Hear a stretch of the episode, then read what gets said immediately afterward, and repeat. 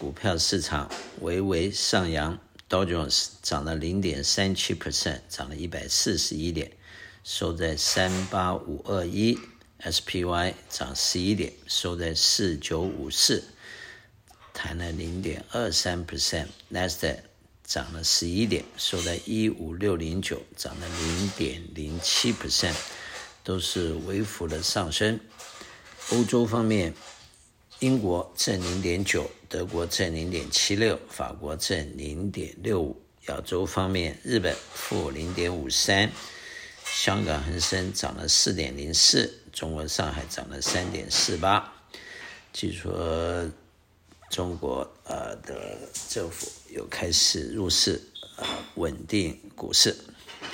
那么代表恐慌和贪婪的指数在七十三，七十三是偏高的。一般来说，这个四分之三的人都乐观，只有四分之一人悲观的市场，基本上是要小心的。啊，这是呃根据这个贪婪和这个这个恐惧的指数的判断。美元指数目前在一百零四点一四，美元兑人民币七点一一，美元兑欧元零点九三，兑日币一百四十七点八四。美国的国债短期的三个月在五点三六，六个月五点二零，一年四点八一，两年四点四，五年四点零五，十年四点一零，三十年四点三。按照呃，最新的呃报道，Federal Reserve 在三月份几乎是不可能降利息的，因此以目前来说，呃，就是比较可能降利息的时机会往后延，可能是在五月或者在六月。这对市场基本上是某一些人有些失望，不过合理的。猜测其实也应该本来就是在年中，呃，三月份就降利息，事实上是太快，而且通货膨胀并没有完全的 under control。Commodity 方面，西德州油七十三块四毛，布兰特油七十八块五毛九，Natural Gas 两块，黄金二千零三十五块，小麦五百九十五块，铜三百七十八块。目前市场基本上呃是在呃一个历史的高点，同时呃呃美国的经济啊的数据是好的，但是美国的经济啊短时间面临的通货膨胀并没有完全 under control，只能说在往一个好的方向发展，但是还没有达标。那么因此利率。尤其是长期利率已经是开始在往下降了，但是短期利率还是居高不下。主要的原因就是 Federal Reserve 的隔夜拆款利率还是保持在五点三七五。不过，呃，一般的看法，这个利率应该不会保持太久。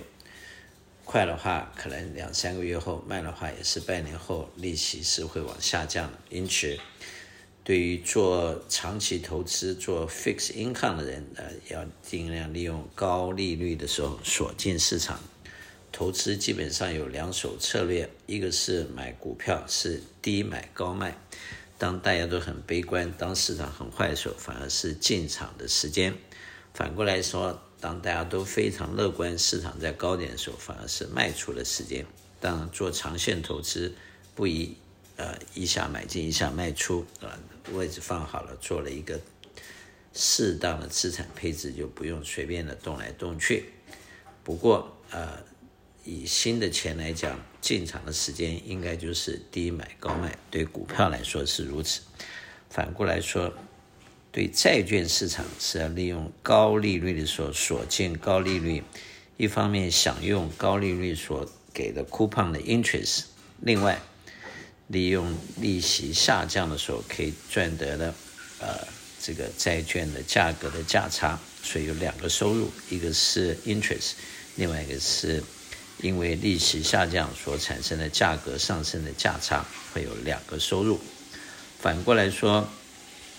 如果买进以后利息又攀得更高，你虽然赚的利息可能就是会有一些价差，那当然看你投资的标的。是一个 single 的 bond 还是一个 secondary 的 bond，或者是一个棒的 ETF 或者是 Mutual Fund，每一种操作和每一种产品都有不同的利弊和不同的结果。投资人在目前还是要采取比较呃保守的措施。第一个，